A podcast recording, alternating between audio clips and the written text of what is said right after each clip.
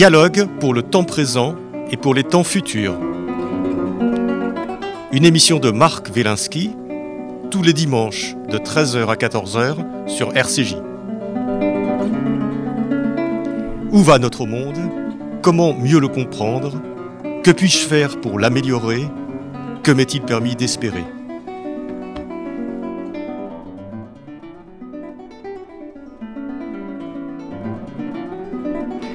Ma vie avec Marx, avec Alain Minck.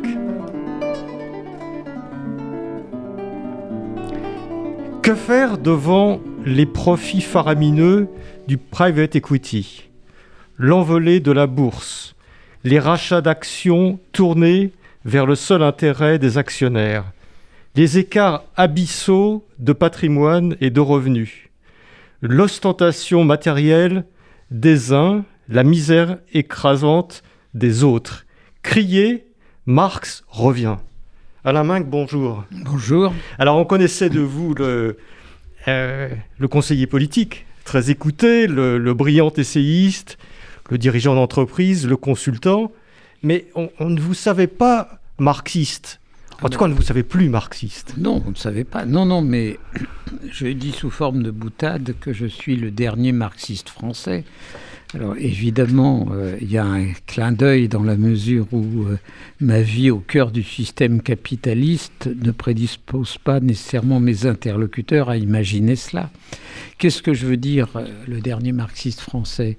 Je pense que Marx est le meilleur analyste du monde dans lequel on vit, qui s'appelle l'économie de marché, le monde globalisé, euh, le monde où le profit est la règle, et qu'il l'a décrit avec des mots absolument étonnants, qui sont d'ailleurs au début du bouquin, et qui consistent à citer un passage, non pas de ce livre abscon qu'est le Capital, mais de ce livre infiniment bien plus connu qu'est le Manifeste communiste et que euh, c'est le plus grand éloge, d'une certaine façon, du capitalisme, de la bourgeoisie comme force motrice du changement, du progrès technique. Voilà. Alors par ailleurs, j'ai une admiration euh, sans limite pour Marx dans la mesure où je ne connais pas d'autre intellectuel qui a été à la fois historien, économiste, philosophe, sociologue. Euh, il englobe euh, à peu près toutes les composantes du savoir dans une tentative d'explication euh, globale dont les conséquences ont été délétères, mais qui n'enlève rien à l'ambition purement intellectuelle du propos. Oui. oui. parce que dans ce livre, donc je, le rappelle, la main Ma vie avec Marx, hein, aux éditions euh, Gallimard. Lorsqu'on plonge dans ce livre, on s'aperçoit euh, euh, à, quel point, enfin, on redécouvre Marx, sa puissance de pensée absolument extraordinaire, et comme vous le disiez aussi, le scope sur lequel il a, il a, il a travaillé. parce que... non, mais absolument. Moi, je ne connais pas d'autres. Des esprits puissants, on en connaît. Mais ce sont des esprits, des esprits beaucoup plus cantonnés. Euh, il y a des philosophes, il y a des économistes, il y a des sociologues, il y a des historiens. Parfois, l'un essaye de déborder sur l'autre ordre de l'esprit, mais deux ordres de l'esprit, grand maximum. Et là, il se déploie dans euh, quatre ordres de l'esprit simultanément. Et c'est de ce point de vue d'une puissance euh, sans équivalent. Alors après, quand on regarde Marx, évidemment, tout le monde pense léninisme, euh, stalinisme, communisme, fin du monde de l'Est, le goulag, etc. C'est vrai.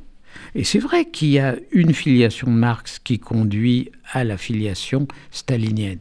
Mais il y a une deuxième filiation de Marx, qui est en fait le monde dans lequel on vit et qui est la filiation social-démocrate.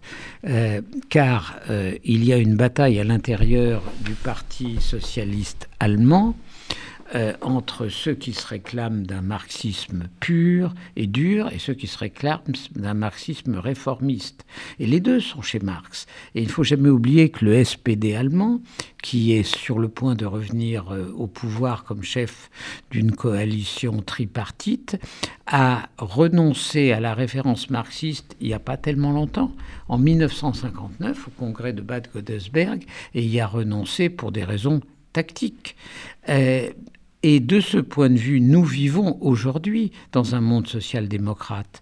On peut appeler ça économie sociale de marché, on peut appeler ça social-démocratie. Ça change l'articulation dans le jeu des pouvoirs entre l'État et les syndicats, mais c'est secondaire. Et on peut même aller plus loin et on peut considérer que la crise dont nous sortons, qui est la crise du Covid, a été le paroxysme jamais atteint de la social-démocratie en Occident. Dans un pays comme la France, on a nationalisé 12 millions d'emplois.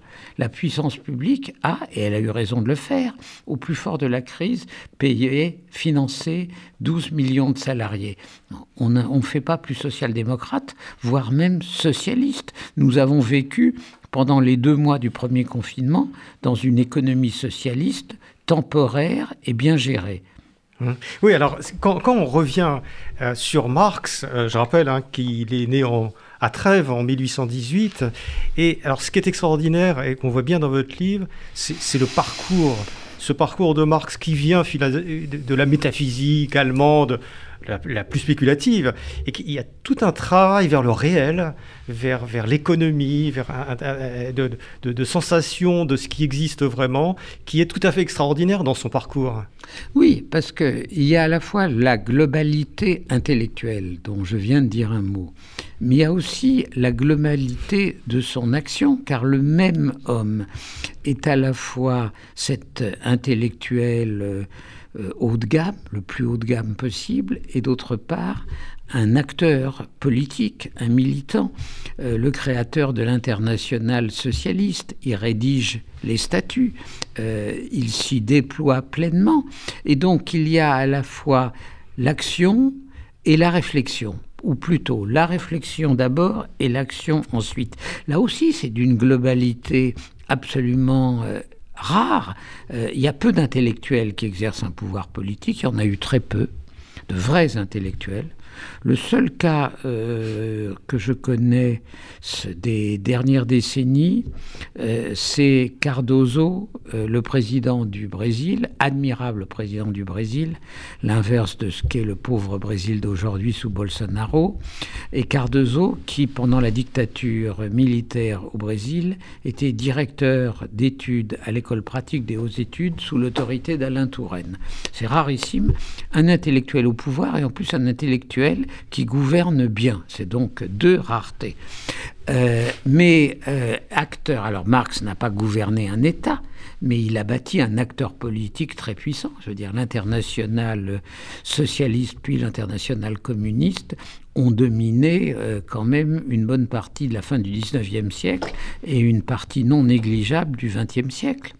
Oui, bah, c'est tout à fait est-ce que, est que, est que ce, ce, travail, finalement, ou ce parcours depuis, euh, depuis les idées vers, vers l'économie et vers le monde euh, dans ce qu'il a de plus complexe, est-ce que c'est pas aussi un petit peu votre parcours? Et celui de plusieurs autres intellectuels hein? En tant que votre jeunesse, dans Marx. en fait. non, non, mais moi je suis un moustique. Euh, alors, comme moustique, oui, évidemment, j'ai une activité relativement intello et une activité dans la vie réelle, et en particulier dans le monde des affaires. Euh, voilà, mais enfin, je suis un, ver de terre qui, euh, qui parle d'un géant. Alors, si, si, on reprend un petit peu Marx dans votre livre, c'est un grand admirateur de la bourgeoisie. Mais c'est ce que je dis. C'est un, il considère que la bourgeoisie a un rôle historique dans l'histoire, qui est le rôle de l'efficacité industrielle, de la mondialisation ou de la globalisation, on n'employait pas ce mot à l'époque, dans les mêmes termes, du progrès technique. Et la seule chose, c'est qu'il estime, lui, que la bourgeoisie euh, est une classe sociale qui va céder à un moment donné la main à une autre classe sociale qui est le prolétariat et que donc la fin de l'histoire euh, n'est pas écrite par la bourgeoisie. Et en effet, toute l'histoire du marxisme devenu mouvement politique, du léninisme, c'est de penser qu'il y a une classe derrière qui exerce le pouvoir, qui est le prolétariat. La réalité très évidente que euh, cette histoire nous a apprises elle nous l'a apprise à son corps défendant.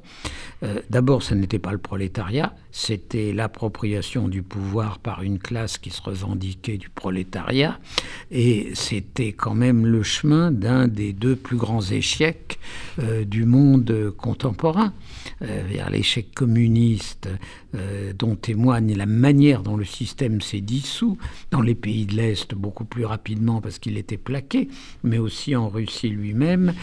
de ce point de vue, sonne le glas de cette illusion-là. mais euh, on ne peut pas ramener, comme je disais précédemment, Marx à l'échec du communisme. On ne peut pas le, le, Alors, même si, en tant que grand-père de l'histoire communiste, il a euh, sa part euh, grande de responsabilité, mais Marx, c'est bien davantage que ça. Et je vous l'ai dit, parce qu'on oublie trop souvent aussi la deuxième filiation qui, elle, a parfaitement réussi. Et, dans, sa vision du capitalisme, un peu comme, dans la vôtre d'ailleurs, il y, a, deux sortes quand même de, de, de, capitalistes. Il y a les entrepreneurs, vous parlez des entrepreneurs de la Silicon Valley, qui sont des vrais entrepreneurs, et puis il y a les, gestionnaires des private equity, euh, qui, vous les aimez pas beaucoup, ceux-là, qui profitent, qui profitent du système. Non, moi, le point. C'est un petit peu caricatural, peut-être. Non, il y a un point que je fais dans le bouquin qui correspond à une conviction que j'ai depuis très longtemps dans la vie économique c'est que le chromosome de l'entrepreneur et le chromosome du gestionnaire ne sont pas les mêmes et que la relation à l'activité, la relation à la mort même, la relation à un désir de perpétuation n'ont rien de commun.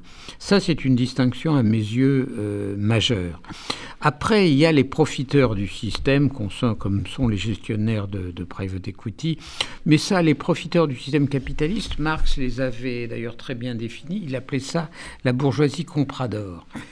C'était quoi la bourgeoisie comprador? C'était la bourgeoisie qui monopolisait la rente des importations dans les terres coloniales et s'enrichissait sans rien apporter en réalité à l'ensemble du système économique.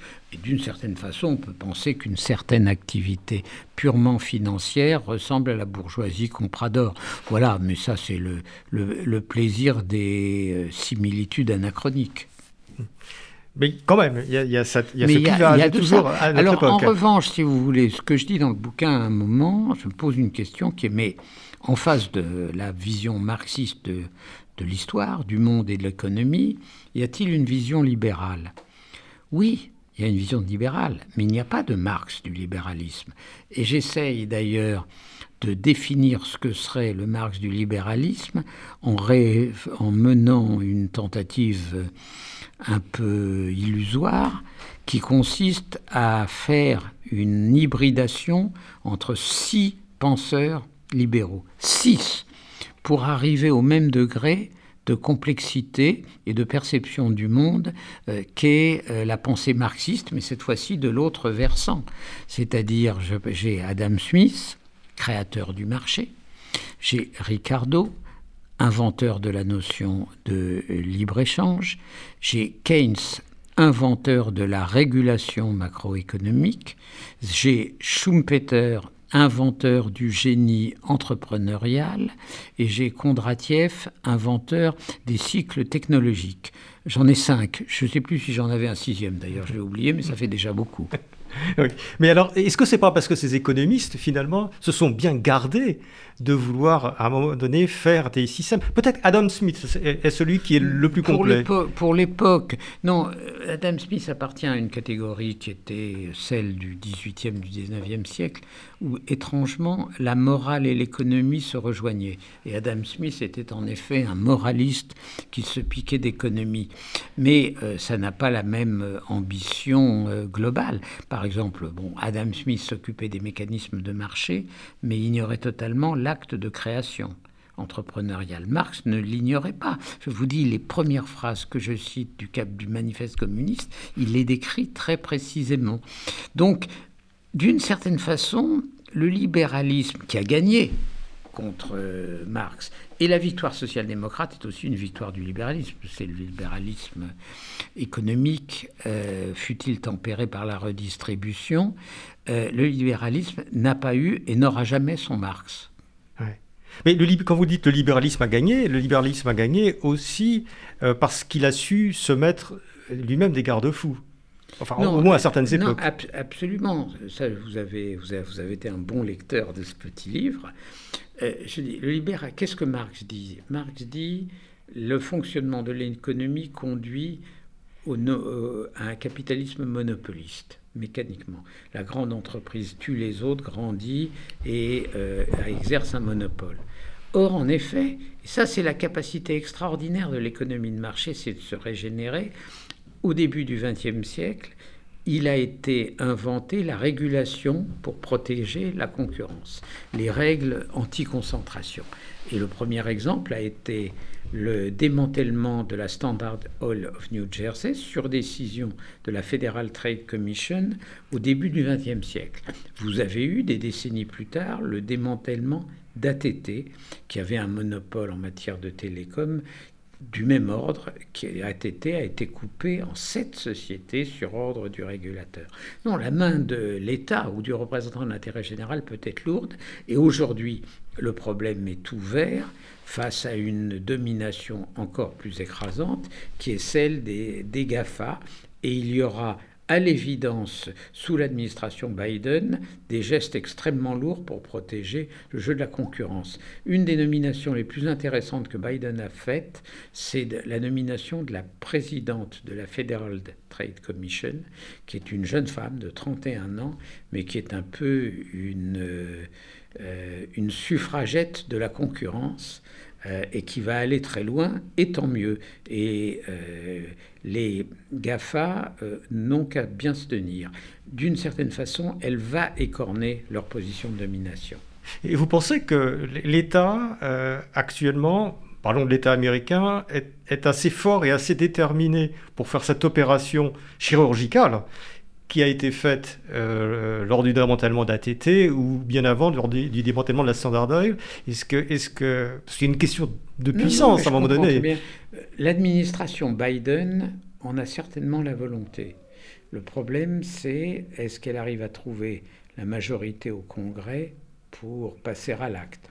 Et quand on dit au Congrès, c'est surtout au Sénat, où, comme vous le savez, euh, les, votes se partagent 50-50 avec la voix prépondérante de la vice-présidente et qui sont donc à la merci d'un ou deux sénateurs démocrates qui se mettent en chemin et on le voit actuellement sur le plan sur les infrastructures. Donc vous avez raison de poser, de poser le problème, vous avez raison. Mais l'administration elle-même le souhaite et est même très audacieuse dans son approche de ces problèmes.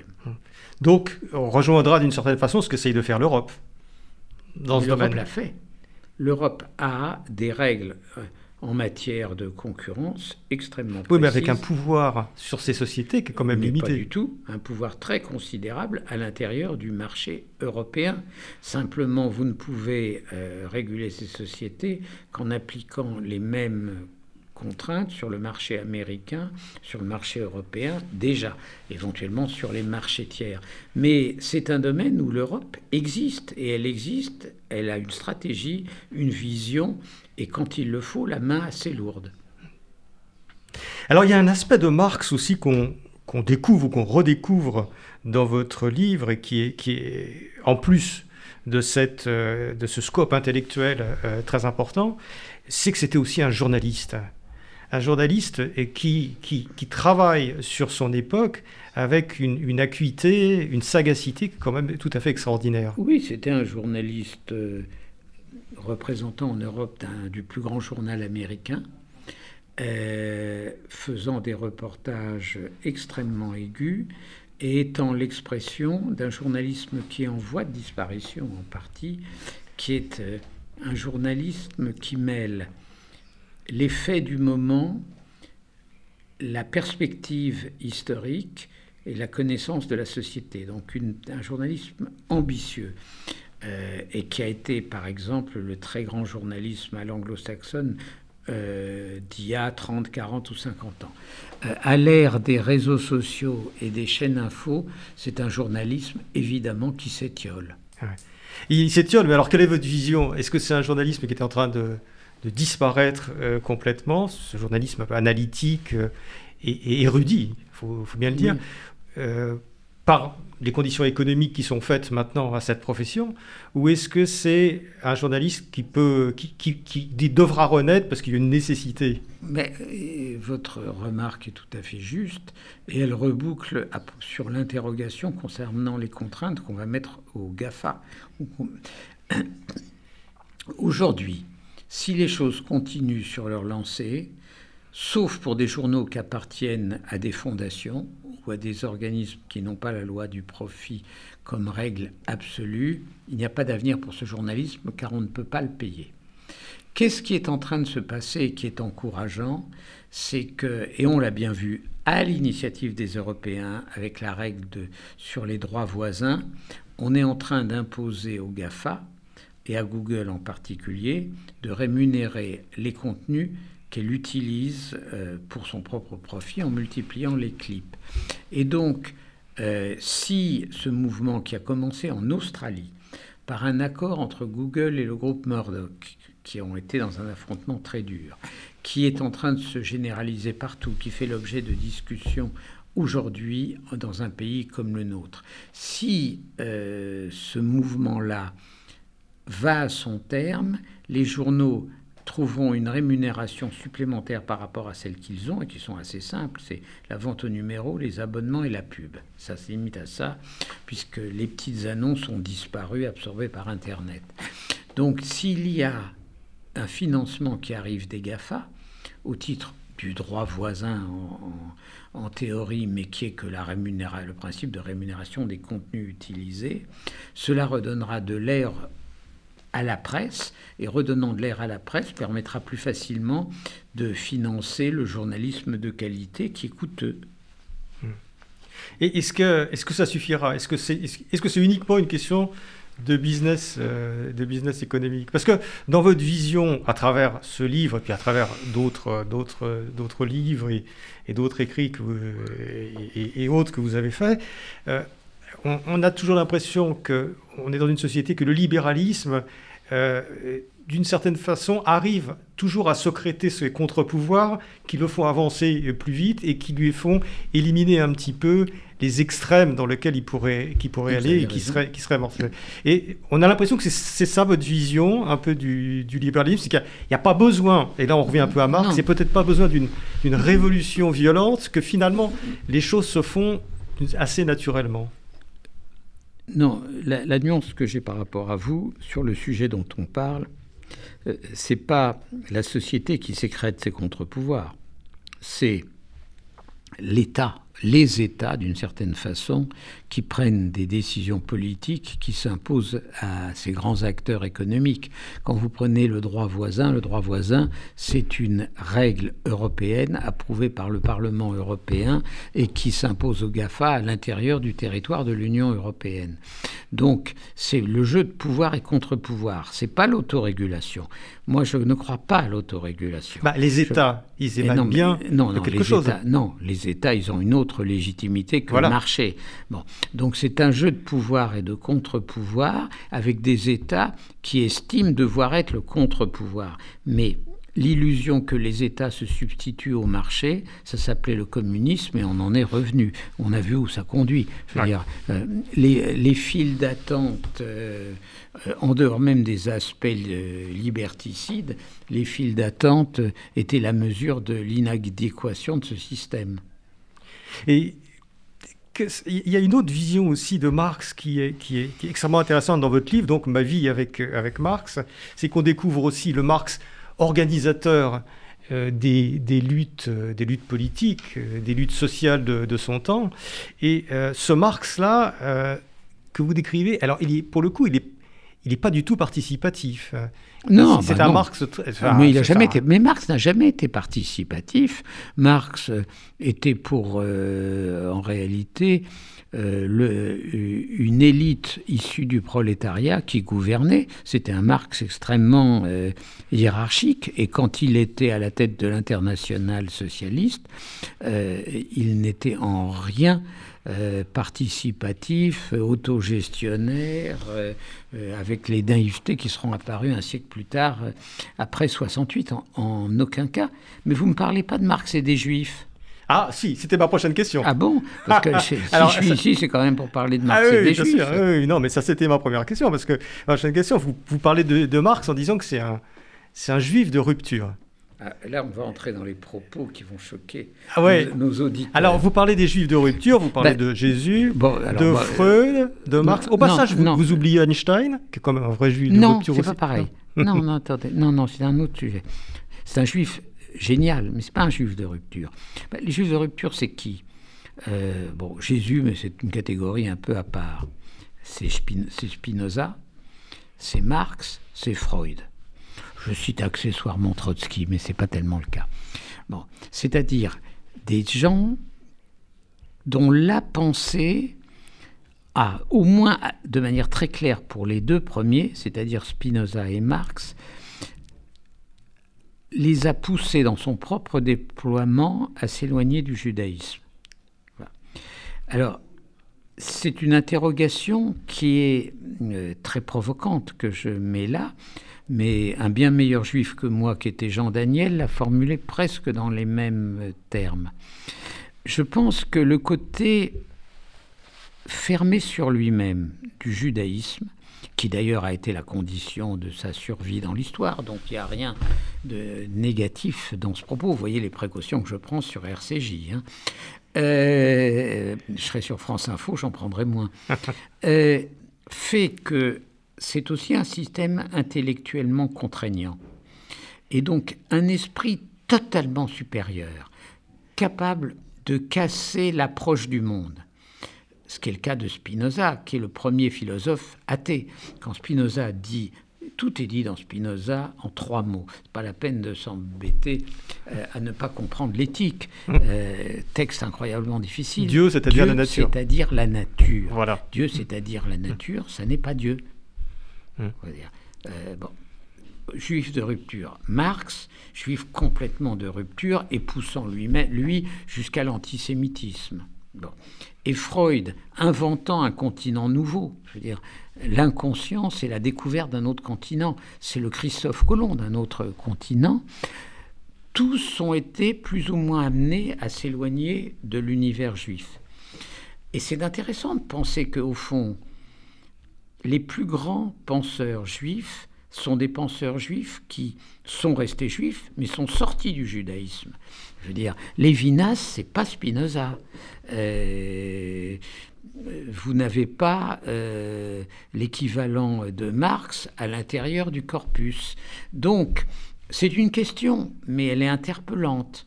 Euh, mais il n'y a aucune, aucun jugement en tant que tel, aucune forme de reproche, aucune forme de critique. Je constate un état de fait et je pense que l'apparition des juifs de rupture euh, est la contrepartie naturelle de la cohérence, de la vision et même de l'enfermement qui sont inhérents au judaïsme et qui ont été inhérents à sa survie paradoxale à travers les siècles. C'est un paradoxe, la survie juive. Je ne parle pas de, évidemment de l'extermination, mais la survie de cette petite minorité sur 20 siècles, c'est un paradoxe historique. C'est un paradoxe. Et le prix, et ce, le prix de ce paradoxe, c'est évidemment la fermeture. Sinon, vous êtes absorbé par le monde ambiant. Eh bien, des esprits d'une telle puissance ne peuvent pas accepter la fermeture. Donc ils sont obligés d'ouvrir les fenêtres, et en ouvrant les fenêtres, ils sont amenés souvent à rompre. Alors Spinoza est excommunié, et Marx s'excommunie lui-même d'une certaine façon. Mais on, comprend pourquoi Spinoza est excommunié d'une certaine façon, c'est qu'il va à l'encontre d'un certain nombre de choses qui sont la cohérence même de la communauté à un moment donné. Donc, mais, bien, sûr, mais, bien sûr, ils, ne peuvent se penser. présentent un vrai danger pour la cohérence. Oui, mais, mais ça permet à, ce moment-là, ça libère son esprit. Il n'est plus pris dans un système de pensée contrainte et il devient le premier athée de l'histoire de la pensée. Et c'est ce système, en fait, cette volonté de sortir d'un système enfermant euh, qui est, euh, qui, vous paraît, en fait, c'est peut-être le, frottement avec un monde moderne à, l'extérieur. Pas nécessairement. Pas, nécessairement, parce qu'il n'y a pas plus moderne que l'État le plus juif de la terre qui est Israël, à certains égards. Le plus archaïque et le plus moderne. Le plus archaïque et le, plus, moderne, en même temps. Alors vous vous définissez vous-même comme le plus mauvais des juifs de Paris. Oui, c'est une autre, une ça, aussi, ça fait partie des. Euh, voilà, j'ai deux coquetteries. Je suis le dernier marxiste français et le plus mauvais juif euh, de Paris ou de France, tant qu'on y est. Ou de France, oui. Tant qu'on y est. Non, mais c'est lié à ma propre définition, ma propre relation euh, au judaïsme. Moi, j'ai eu. Mes parents étaient juifs communistes. Et à certains égards, le communisme était, a été le moyen pour eux de rompre avec une certaine forme de judaïsme. Je n'ai pas eu d'éducation religieuse, je n'ai pas été circoncis, euh, je n'ai respecté aucune fête. Euh, j'apprends qui pour euh, que Kippour a lieu tel jour parce que un copain annule ou non un rendez-vous. Donc, de cet égard, je n'ai rien de juif. De l'autre côté, pourquoi je le suis? Par la, la vision sartrienne qui est euh, juif par le regard des autres. Euh, je porte un nom, un nom juif, donc je suis juif. Alors, j'ai des petits soubresauts hérités de choses apprises ou entendues de mes parents, et je comprends le titre de votre émission, que effet, un non-juif ou un goy, pour parler comme parlent les juifs, ne peut pas comprendre. Oui, alors peut-être que de ce point de vue, euh, ayant un certain goût pour ce pile-poule, peut-être est-ce une espèce d'héritage juif, mais je connais des spécialistes du pile-poule qui n'ont rien à voir avec le judaïsme. Mais est-ce que votre judaïté, c'est pas à la fois peut-être le regard des autres à la manière sartrienne, mais aussi votre propre regard? Est-ce que c'est, vous n'êtes pas le prototype du juif devenu, je dirais, un juif de conscience? Est-ce que vous n'avez pas une interrogation du monde qui, vient aussi de ça? Pas du tout. Alors ça, je, je n'estime, je pense que mon dans mes interrogations sur le monde tel qu'il va, ou tel qu'il espère, ou aller ou tel qu'on peut craindre qu'il aille, euh, je crois que le judaïsme n'a aucune part du tout. J'ai trop peu de culture juive pour que ce soit une interrogation juive, ça je crois pas. Pas d'interrogation. Non, non, moi j'ai pas lu la Bible, j'ai pas lu le Talmud. Je, je préfère lire Les Misérables. Je trouve que Les Misérables c'est mieux que la Bible. bon, voilà, bon, on aura peut-être quelques, quelques appels de, Oui, c'est fait pour ça. On est, là pour, ça. Non, mais attendez, j'espère qu'il y a un, un, léger droit à la provocation maîtrisée, mesurée et souriante. Oui, absolument. Alors, euh, venons-en un petit peu à votre vision du, du monde contemporain. On est entré dans une période euh, électorale. Euh, bon, j'aimerais bien aussi avoir votre vision euh, décontracté, amusé euh, de, de, la période que nous vivons actuellement, avec toutes ces, toutes ces extrémismes. Mais je ne trouve pas décontracté, euh, c'est pas une vision décontractée et amusée, parce que je trouve que nous ne sommes pas dans un moment amusant. non, pas vraiment. je trouve, si vous voulez, je me suis exprimé publiquement plus que beaucoup face au phénomène Zemmour. Je lui ai répondu dans le Figaro magazine. J'ai débattu avec lui à la télévision la semaine dernière. Euh, et je l'ai d'ailleurs, et ça, ça concerne les juifs, y compris ceux qui seraient tentés de voter pour lui. On me dit qu'il y en a beaucoup. Euh, je dis, euh, Zemmour est comme moi un juif totalement assimilé. Euh, mais il n'a pas besoin pour être assimilé jusqu'à devenir l'héritier de Charles Maurras, euh, c'est-à-dire le Maurras de la divine surprise, le Maurras de euh, la guerre des mots, et parfois plus que des mots contre Léon Blum. donc, je me sens très mal à l'aise à ce que ce soit un juif qui porte cet extrémisme anti-arabe euh, cette espèce de xénophobie, euh, de vision d'une France totalement refermée. Euh, et je n'aime pas du tout ce que je ressens dans certaines franges du corps électoral, disons d'une certaine vieille bourgeoisie, le fait qu'elle est plus facilement prête à voter Zemmour que Le Pen, parce que c'est un vote vulgaire, Le Pen, et que le fait de voter pour un juif anti-arabe, ça la gratifie beaucoup. Euh, et d'une certaine façon, euh, ça lui permet de sublimer son propre résidu d'antisémitisme. Donc je n'aime pas ça du tout. Mmh. et j'ose espérer, et je le dis et redis, qu'il n'y aura pas de juifs qui vont voter Zemmour. Et je le dis d'autant plus que je suis convaincu qu'il y en aura beaucoup, beaucoup. Et que ceci me désespère. Euh, j'ai failli dire. Il n'est pas encore candidat. Euh. Oui, enfin, s'il est candidat. Euh, Je veux dire. Pas officiellement. le, le, fait de passer par le vote pour Éric Zemmour, que comme personne cultivée, je respecte, hein, ça n'a rien à voir. Je me sens totalement quand on dialogue ou qu'on débat, on s'engueule, mais on est de plein pied intellectuellement. Euh, mais je trouve que le détour de passer par cette pensée extrémiste portée par un juif pour laisser aller ses pulsions euh, anti-musulmanes est quelque chose qui ne me va pas. Hmm. Ça vous met mal à l'aise, comme nous tous d'ailleurs. Pas comme vous tous, pas comme vous tous. Vous savez comme moi qu'il y a beaucoup de juifs qui voteront Zemmour.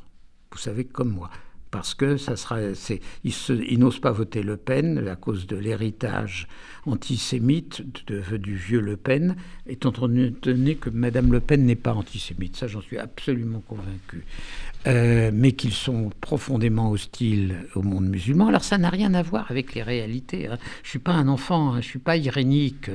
Les difficultés de la sécurité, je les je connais aussi bien que quiconque, sauf que par chance, je suis protégé comme vous. Euh, mais ça, je le connais. Les problèmes de cohabitation entre les, les, juifs en banlieue et les euh, minorités euh, musulmanes, je les connais. Le problème de non-laïcisation d'un certain islam, je, n'ai pas besoin qu'on me le décrive. Hein. Mais il faut affronter les problèmes en étant réaliste. Je veux dire, c'est ce que, en débattant avec lui, j'ai dit à Éric Zemmour. Vous voulez faire quoi? Vous voulez virer 2 millions de personnes? Vous voulez faire des centaines d'exotufs Beaucoup de mes, des, téléspectateurs n'ont sans doute pas compris ce que je voulais dire, mais lui, il l'a compris. C'est-à-dire quoi? Des bateaux qui ne seront accueillis nulle part? Enfin, tout ça n'est pas sérieux. Hum. Bon. Or, c'est quand même euh, une pensée qui, pour l'instant, donne le climat de la campagne électorale. Mais est-ce que c'est une pensée? Est-ce que c'est pas quelque chose qu'il a accumulé, qu'il a poussé d'une certaine façon? Éric Zemmour est un mec très intelligent qui est en train de construire un discours politique extrêmement habile qui est un discours anti-immigration et libéral en économie, pourrait utiliser un créneau qui correspond aux pulsions d'un certain nombre de catégories sociales. Non, non, non, moi je ne le sous-estime pas. Après, est-ce qu'il arrivera à tenir sur la distance? Est-ce que la campagne ne sera pas trop dure? Je n'en sais rien. Mais il se passe quelque chose là. là il n'a pas su vous répondre, par exemple, sur, sur cette idée de dire on, on renvoie euh, les musulmans chez eux. Non, mais il va pas. Le fait qu'il n'ait pas, pas, répondre. Le fait qu'il n'ait pas su me répondre ne l'empêchera pas de continuer à le dire. Bon.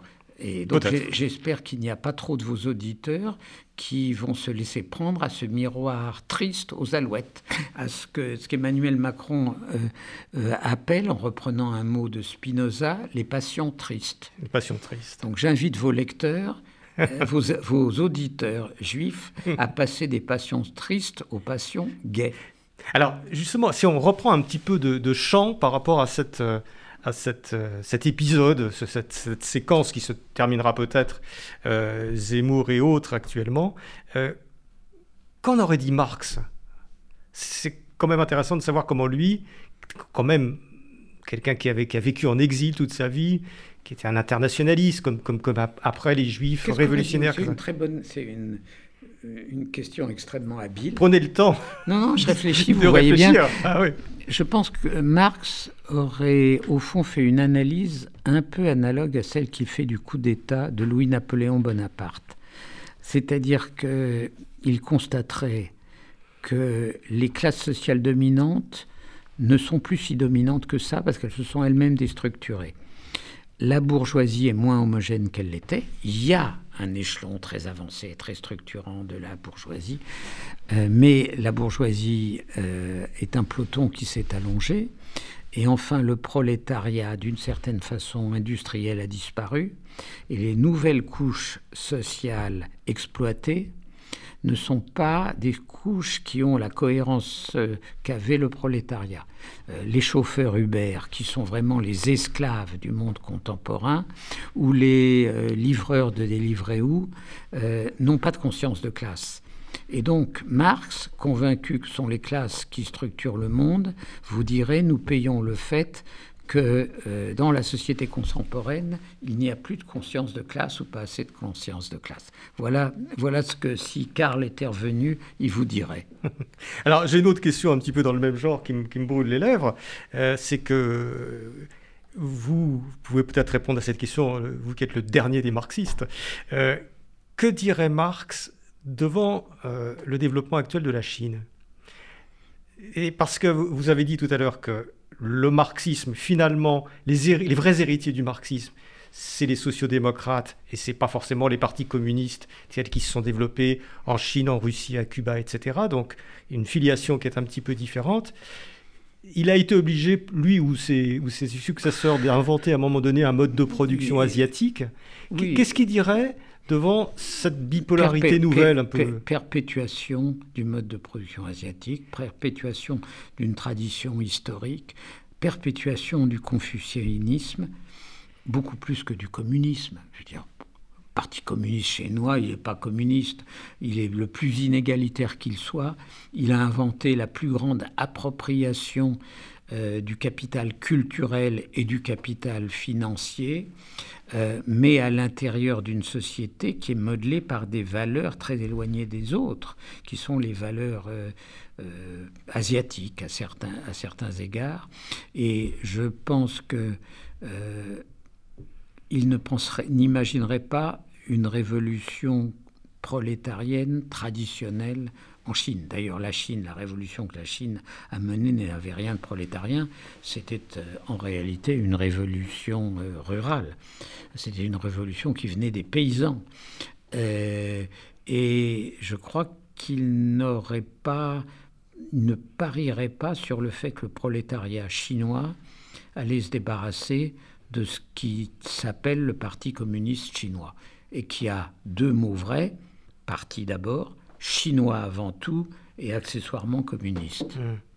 Et cette, cette vision du monde, vous qui avez toujours une vision plutôt fine et, de, la situation, euh, je veux dire qu'on présente actuellement la bipolarité montante comme la bipolarité entre euh, États-Unis et Chine, comme le principe structurant du siècle dans lequel on est rentré depuis une vingtaine d'années maintenant.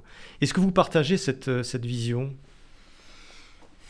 Ou est-ce que vous voyez d'autres forces À la date actuelle, oui. Pourquoi? À cause d'une évolution très mystérieuse de la Chine.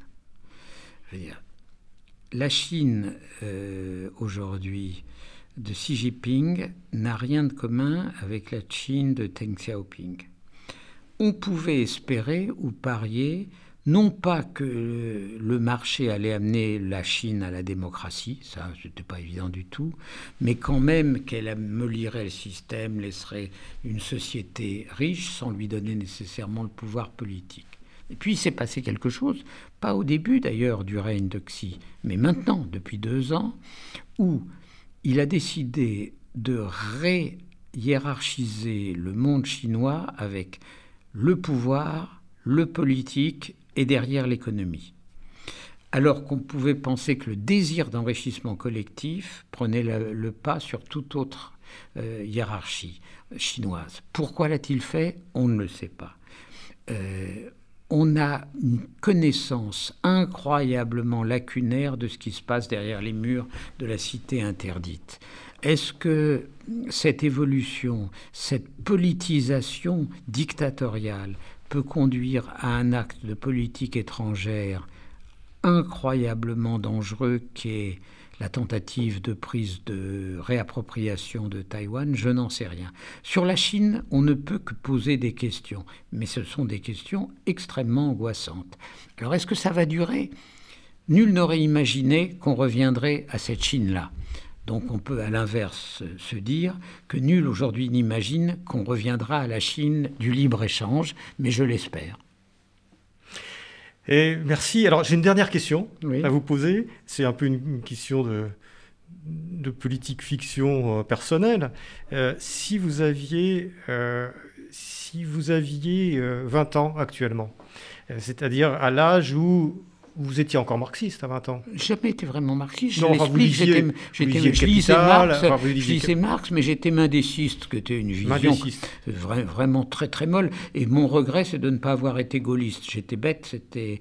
Il fallait être les deux. Pas, il fallait être gaulliste, mais c'est trop tard. euh, donc, si vous aviez 20 ans maintenant, quel serait, quel serait l'engagement euh, d'Alain Minc. Je ne doute pas que vous soyez encore engagé à, votre âge, je peux mais, vous dire mais- que j'aimerais bien ça. Oui. J'espère que je ne serai pas euh, un naïf écolo. Ouais. Ça, j'espère, mais j'en suis pas sûr, évidemment. Pourtant, l'écologie, c'est quelque chose qui est important mais c'est quelque chose d'extrêmement important. Euh, et en effet, c'est quelque chose qui, a occupé, qui occupe désormais l'espace. Mais ça conduit souvent à une vision du monde rétrograde, du moins en France. Les écolos allemands, si j'étais électeur allemand, j'aurais voté vert. Euh, aussi longtemps que je suis électeur français, je ne voterai jamais vert.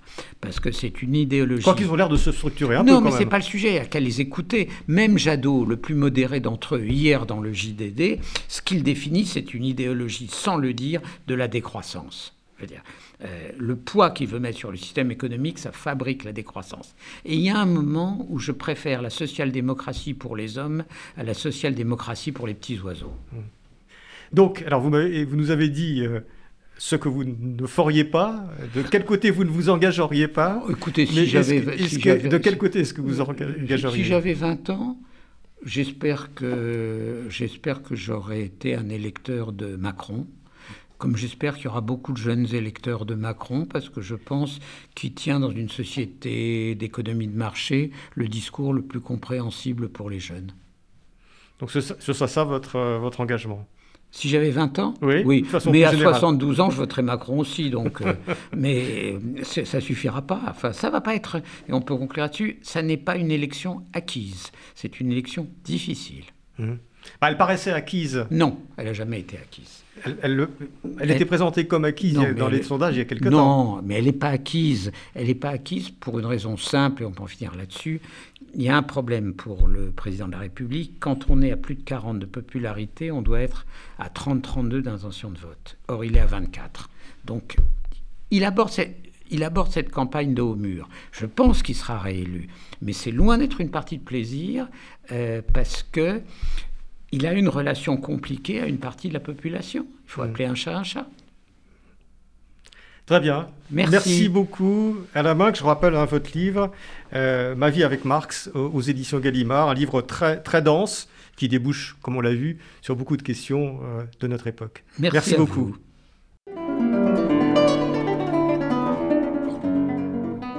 C'était Pile Poule, une émission de Marc Wielinski, que vous pouvez retrouver en podcast sur le site de Radio RCJ et sur les différentes plateformes, ainsi que sur YouTube.